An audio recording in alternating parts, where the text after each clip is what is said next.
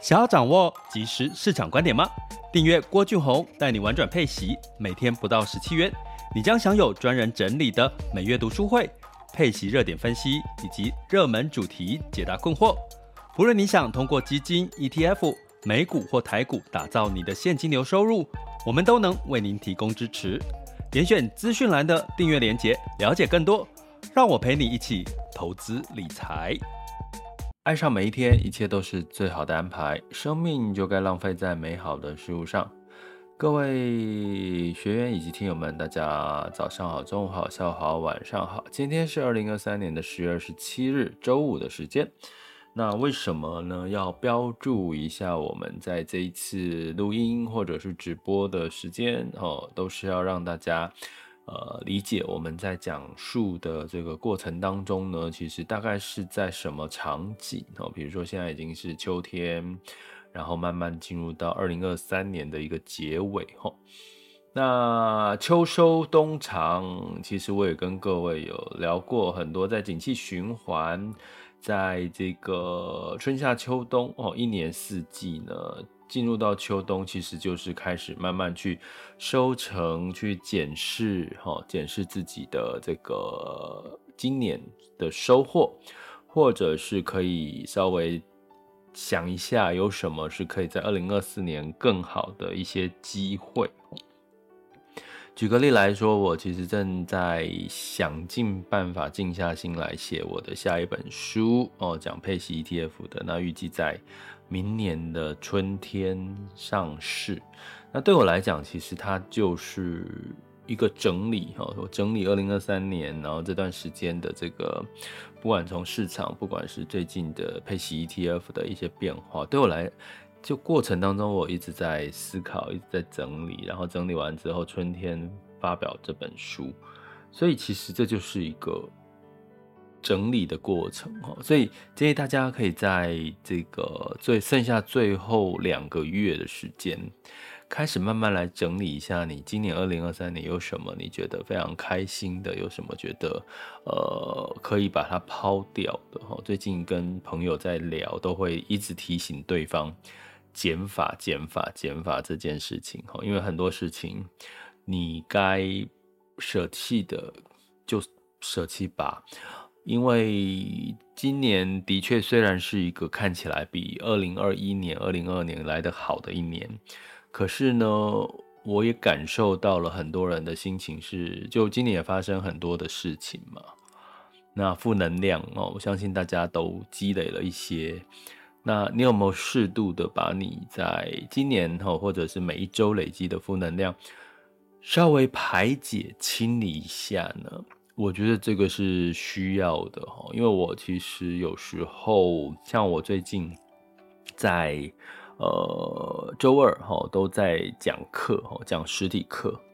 那其实我也好久没有讲实体课的这个讲一整天的这个时这个呃经验跟这个时间。我过去有哈，其实讲实体课让我感觉到其实我老了，因为。讲一整天嘛，讲一整天，其实会觉得跟以前年年轻的时候一整天的这个上课的感觉，其实是真的不太一样了哈。其实人就我就慢慢调试我自己，我也跟我还我也不没有包袱的跟我的那个上实体课学员说，我跟各位讲这个课程哈一整天，我觉得我未来会会想要上的是把这些课拆成拆成。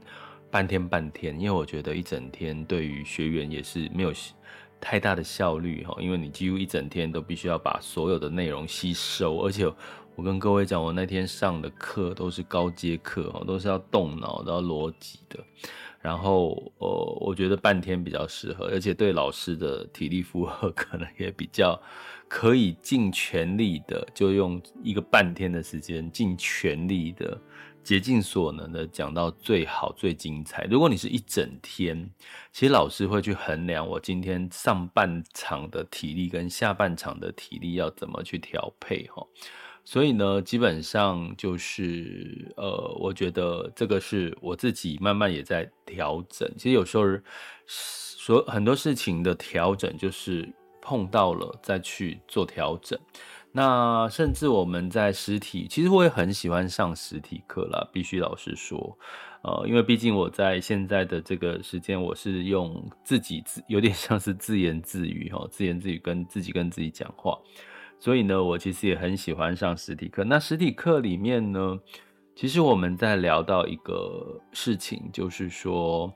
呃，有这个学员哈，他说他在二十几块的时候买了纬创，然后呃，听到这里的时候，应该大家的跟我的反应应该是很像，就是说哇，赞赞赞赞赞赞，伟创最近这个呃，就是上半年这个涨涨幅惊人，对不对？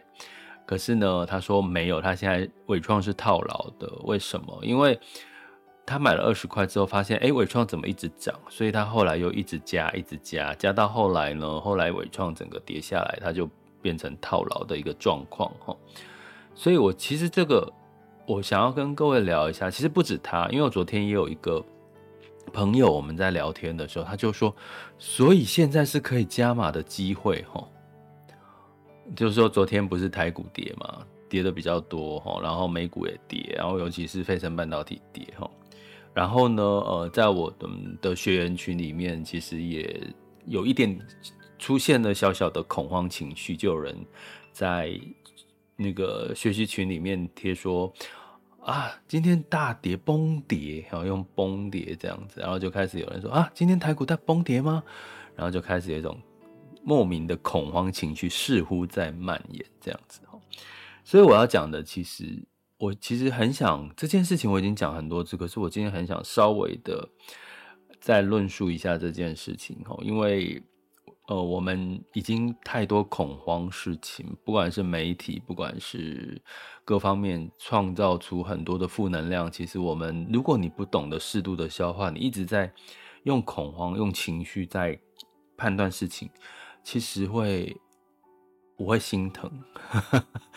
说真的，我会心疼，因为我其实我跟很多的个案，或者是跟朋友跟呃在聊聊的时候，我其实可以看得出那个那句话讲出来背后的那个不安全感、恐慌的那种感觉，好多好多人都是这样。那你会说，那老师为什么你可以这么平静？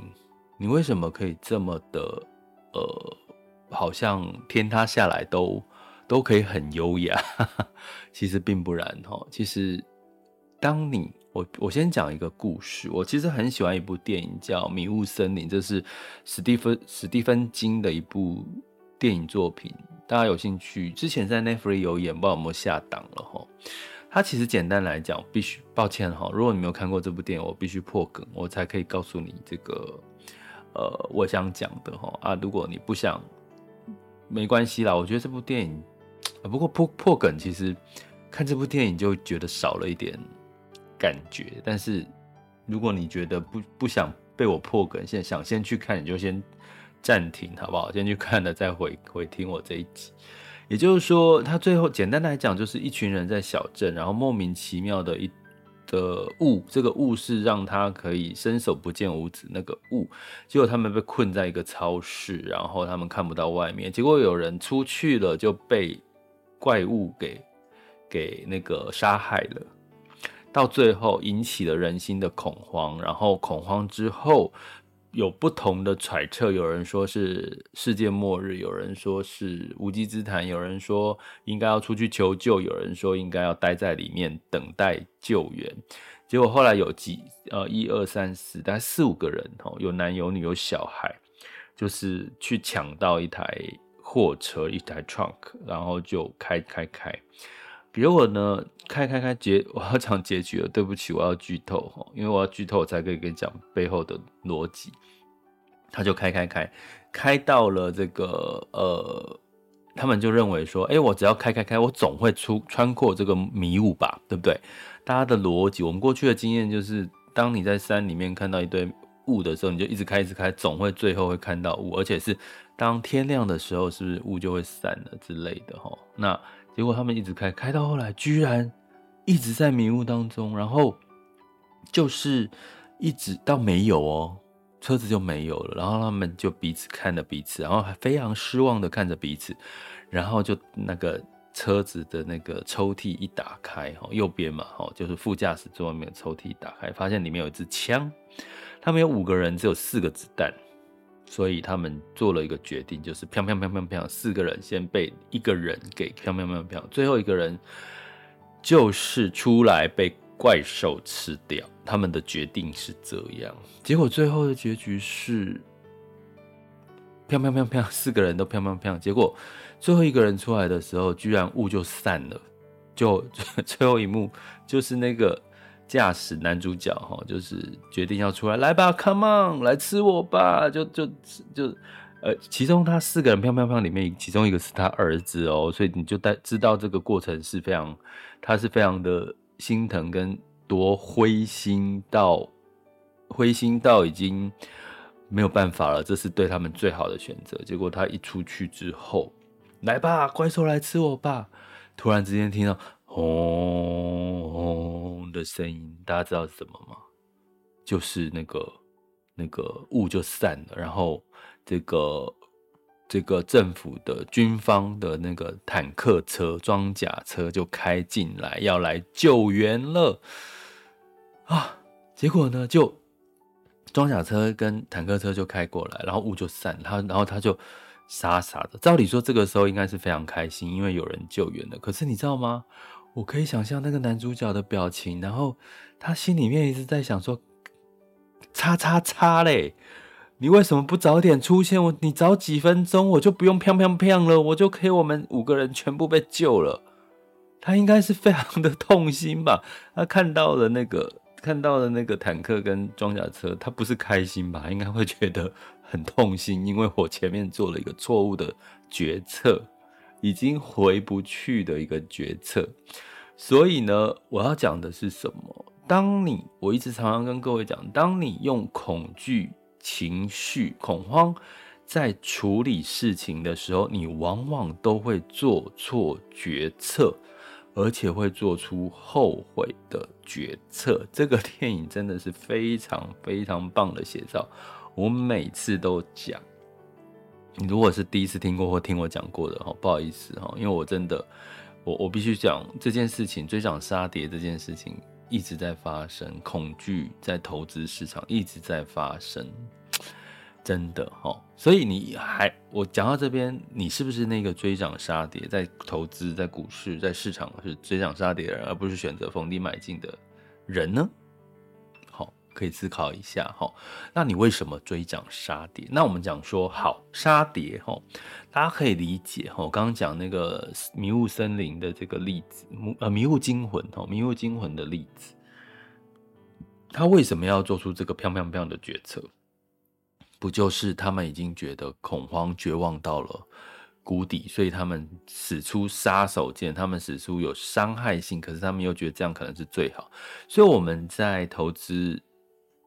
股市跌的时候，跌到恐慌性的踩踏式的卖压，不就是你认为我希望做了这件事情，虽然有杀伤力，可是我最后就止跌了，我就不用再为了这件事情而焦虑而不安了吗？这不就是杀跌的一个状况？所以我们一直在看什么恐慌指数，恐慌指数飙高。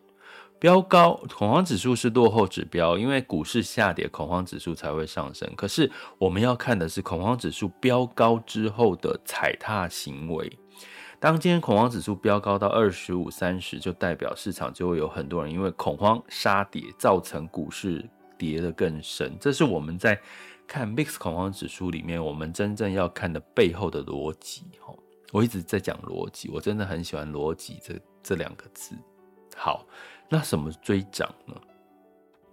追涨是什么？追涨就是另外一个心理层面的情绪。杀跌是你希望让你的心恐慌，慢慢的不要再恐慌。追涨就是追求的是一种安全感。你有没有发现，你为什么要追涨？因为当你在市场上涨的时候，你投入的资金，你去买，你会觉得比较有安全感，因为你看到股市在涨，所以我就你就会预期我买了应该会再涨，这不就是人类的情绪吗？我一直讲说，人类从逻辑来讲，人类是一种动物。呃，大家有兴趣可以看我之前有一集录一集《爱上每一天》，我在讲，其实人类是动物，所以人有人性。人性，你想想看，人只要遇到害怕未知的动物啦，我讲动物，动物只要害遇到害怕未知的事情，会做出什么事情？防御，或者是什么逃开，或者是躲开。你去想看很多的。动物嘛，狗啊，路上的流浪猫啊、流浪狗啊，都尽量躲人呐、哦，比如说，你看天上飞的鸟啊，它地上跑跑跑，突然人走过去，它就跳走。哦，就是追求的是什么？只要人也是动物的一种，所以人会追求安全感。所以某种追涨的背后的逻辑就是安全感。你要的是一种安全感。我告诉各位哦，这个事情不止在投资。我刚刚讲说，我最近有很多朋友或个案，我发现他背后的焦躁不安，或者是在做的事情，都反映充分反映出没有安全感。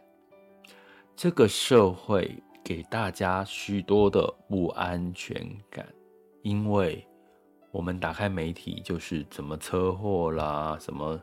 什么那个被骗呐、啊？什么这些负面的消息？好消息你有听过吗？你有在媒体上面看过？曾几何时有看过太多的好消息吗？其实没有哦。所以基本上呢，你会造成说这个环境已经被我们营造出一个是一个不安全的世界了。所以你会想要追求安全感，这是正常的。可是换一个角度来想。其实，你要摸摸自己的心，告诉问问自己，你是不是现在是没有安全感的人？你现在是不是处在一个没有安全感的环境？你现在是不是处在一个没有安全感的关系当中呢？那我刚刚讲嘛，动物的行为会是什么？会是躲，会是逃避。不安全感通常背后人类做的行为就是逃避，有只有少数人是出来勇敢的面对自己的不安全感。那到底是逃避好还是面对不安全感好？我必须告诉各位，其实就是你要长痛还是短痛。不安全感你面对了，长一开始会觉得很不舒服，可是当你一旦面对解决了，你会发现。其实你会变得很舒服、很坦然，可是不安全感一直存在，你一直逃避、一直逃避、一直逃避，到最后你甚至都不认识你自己是什么样的人了，因为你会改变自己来适应这个不安全感。我举个例好了，我要举鸟，因为我最近走在路上，然后看到路上很多那个，哎，路上比较多，在台北比较多是九官鸟，跟各位讲哦，在那个南部比较多麻雀哦。在北部比较多，就你走在路上看到，在树上比较多是九官鸟。大家知道九官鸟吗？以前被人类养在笼子里，会训训练它讲话。台北哦，路上比较多九官鸟，然后在南部比较多是那个麻雀。你就可以注意一下这个状况哦。其实那个鸟种哦，野生鸟种哦，在马路上的其实是不太一样的。好，所以呢，我讲的是，你会看到，当你走过去，不管你是碰到九官鸟、碰到鸽子、碰到麻雀。他们是不是就啵啵啵啵啵就飞上去了？可是我要讲的是，他飞上去是飞上飞飞到一个他觉得有安全感的地方。可是那个有安全感的地方，大家回想一下，你如果现在待在一个有安全感的地方，那个安有安全感的地方是你喜欢的地方吗？我最近在跟一个朋友聊哈，因为他的工作是本来是在，他是属于我刚刚讲理财性格四大理财性格里面属于绵羊型，就是所谓的跟随配合型。通常跟随配合型，他是有一个现状况，他喜欢跟人相处，可是他后来选择就是离开他的职场的工作，回到那个家里去这个照顾哦，照顾家人呐，吼，比较没有跟人群接触。我告诉各位，我跟他说：“你是不是现在很不安全感？是不是不开心？是不是是不是没有以前开在工作的时候开心？”他告诉我是。我说：“你知道为什么吗？”其实我他说：“其实我不太知道为什么我现在没有以前开心。”我说：“很简单啊，我不是告诉过你，你就是属于跟随配合型的性格。你去想，你为什么你工作的时候很开心？你现在不是跟人群相处的时候，都是在家里，可能比较多独处的机会，你不开心。因为让你开心的事情就是跟人的互动。所以你以前在工作，其实职场有一群不错的聊得来的同事，所以你很开心。可是现在没有。当你没有这个让你开心的事情，你就会开始产生了什么？不开心之外。慢慢就没有安全感了，因为你发现你周遭没有人让你倾诉。如果说你家里你回来的工作的家人、回来的老公之类的，他他他还是没有办法让你解决像你在之前职场上面的那种人群的相处的快乐，那你当然就会越来越积累出这种不安全感了。哦，他就问我说：“那我我是不是要再回去工作？” 哎、各位，照理说我应该不要给他建议哦。可是我跟他说，你当然回去工作啊。我居然就跟他这样讲。可是我的直觉，那是我自己的，因为我这是朋友聊天呐，哈，朋友聊天，所以我不是在做一个什么咨询，什么有的没有的。所以，所以我说你当然回去工作，你基本上你就不会把你的重心放在焦点放在这些小。小事情上面哈，所以我们回到这个追涨杀跌，追涨是追求的是一个安全感，因为对你来讲那是比较安全的事情。可是曾几何时，曾几何时，你必须是用靠追求安全感来过日子啊？问自己这个问题：你曾几何时开始是必须要靠有安全感才能过好日子啊？如果你够。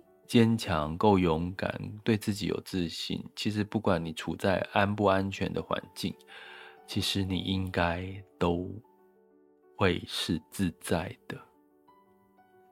我不敢说我自己是多有安全感，然后，可是我至至少我知道，我现在不管你叫我去某一个场合拿起麦克风去，或者是在电视节目上录影。或者是上实体课程，或者是在直播麦克风，其实我算是自在的，我算是自在的，因为对我来讲，我知道任何的变数都是，记住这句话哦，任何的变数都是正常的，这就是我，是不是很熟悉这句话？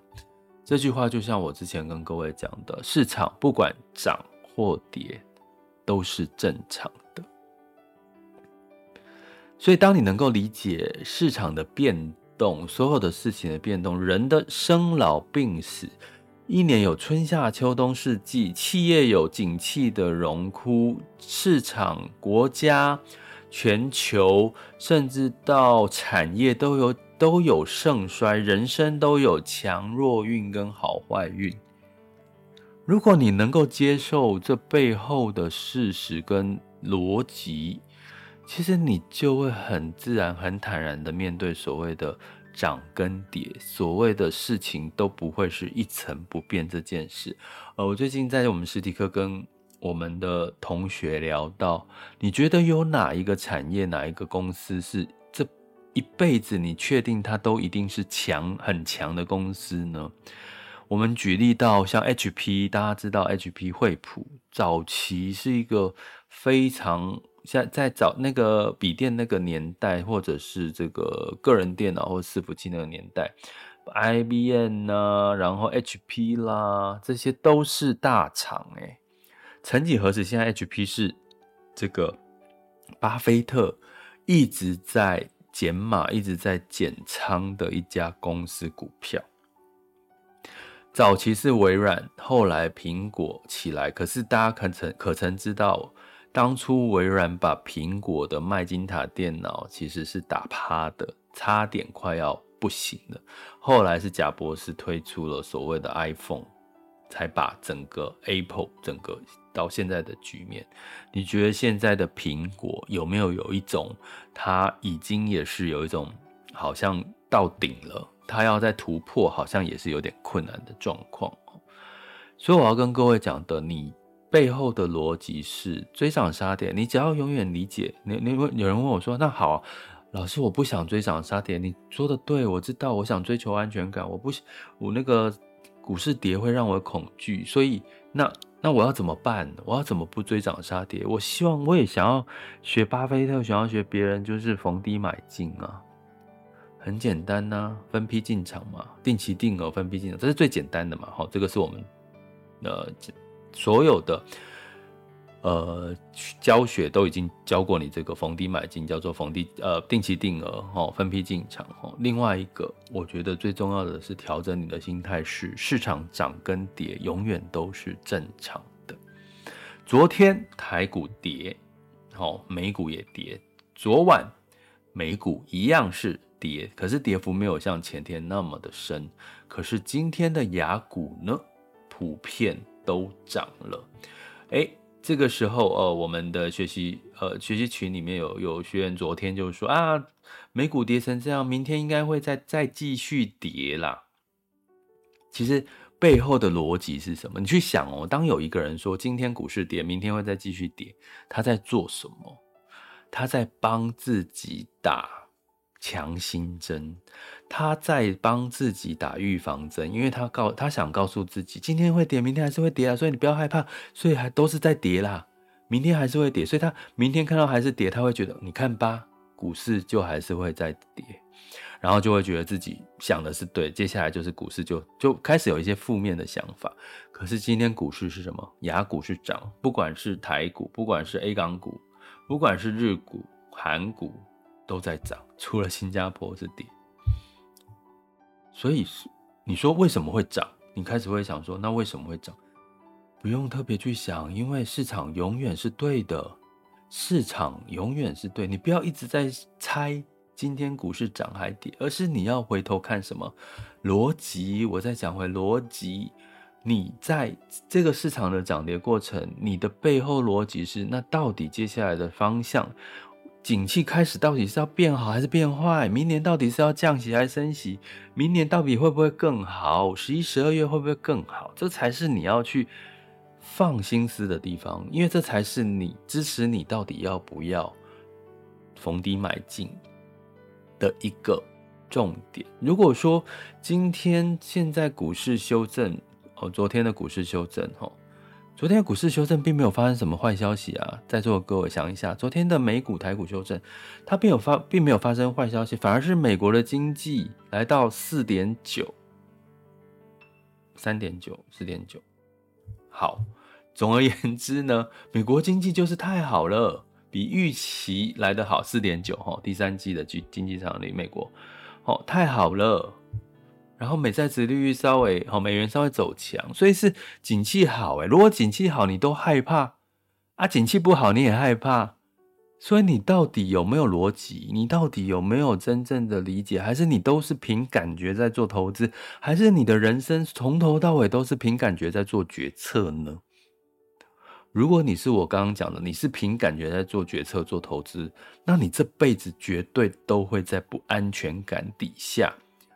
做选择，你的人生绝对会充满了很多的不安全感，因为你都是后知后觉，你都是看到跨掉，人家说什么跨掉亚生亚，哎，台语越来越不轮又不轮转了哈，就是你都是看到影子就开枪了，简单来讲就是这样啊，好不好？所以要更有安全感，要消除你的恐惧。你如果一直都在追涨杀跌，而不是逢低买进，试试思考一下，你是不是一直都用感觉在做事情？你是不是一直没有很清楚在投资市场上面的背后的逻辑？你是不是应该要了解现在为什么跌？到底后市是看好还是看不好？如果你连这些都不了解，拜托上课。学习，学习，学习，学习，永远是会让你更加有安全感、更有自信的一个方法。欢迎大家加我们的付费订阅行列，点选各级的订阅连接。拜托，我真的是在加强你们自信心，跟建立你们的这个底层逻辑。这个是我上课一直希望可以帮助大家的一件事情。吼，好，所以。不管怎么样，人生也一样，投资也一样，工作也一样。如果你现在充满了满满的不安全感，你在家庭生活、人生、朋友关系、人际关系，投资、工作，那请你了解你背后的不安全感的因素是什么，面对它。面对它会比逃避它来得好，因为你越逃，你会越不喜欢你现在的样子。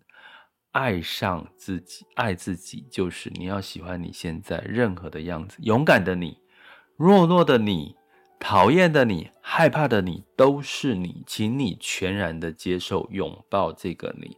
想象你内心的那个小孩。如果你现在害怕、不安全感，拥抱他，别怕。因为你会保护他，未来你会一起带着他往前走。因为当你面对了这些事情，你就会越来越勇敢，越来越自信，越来越坚强，越来越不害怕这些市场的涨跌，越来越不害怕人生所遇到的所有的喜怒哀乐了，好吗？我希望今天用这样子的一个方式，让各位可以有更好、更多的自信。然后去面对你的不安全感，让你不会再追涨杀跌，试图着逢低买进，然后找出你自己的背后的逻辑。爱上每一天，一切都是最好的安排，生命就该浪费在美好的事物上。我们下次见。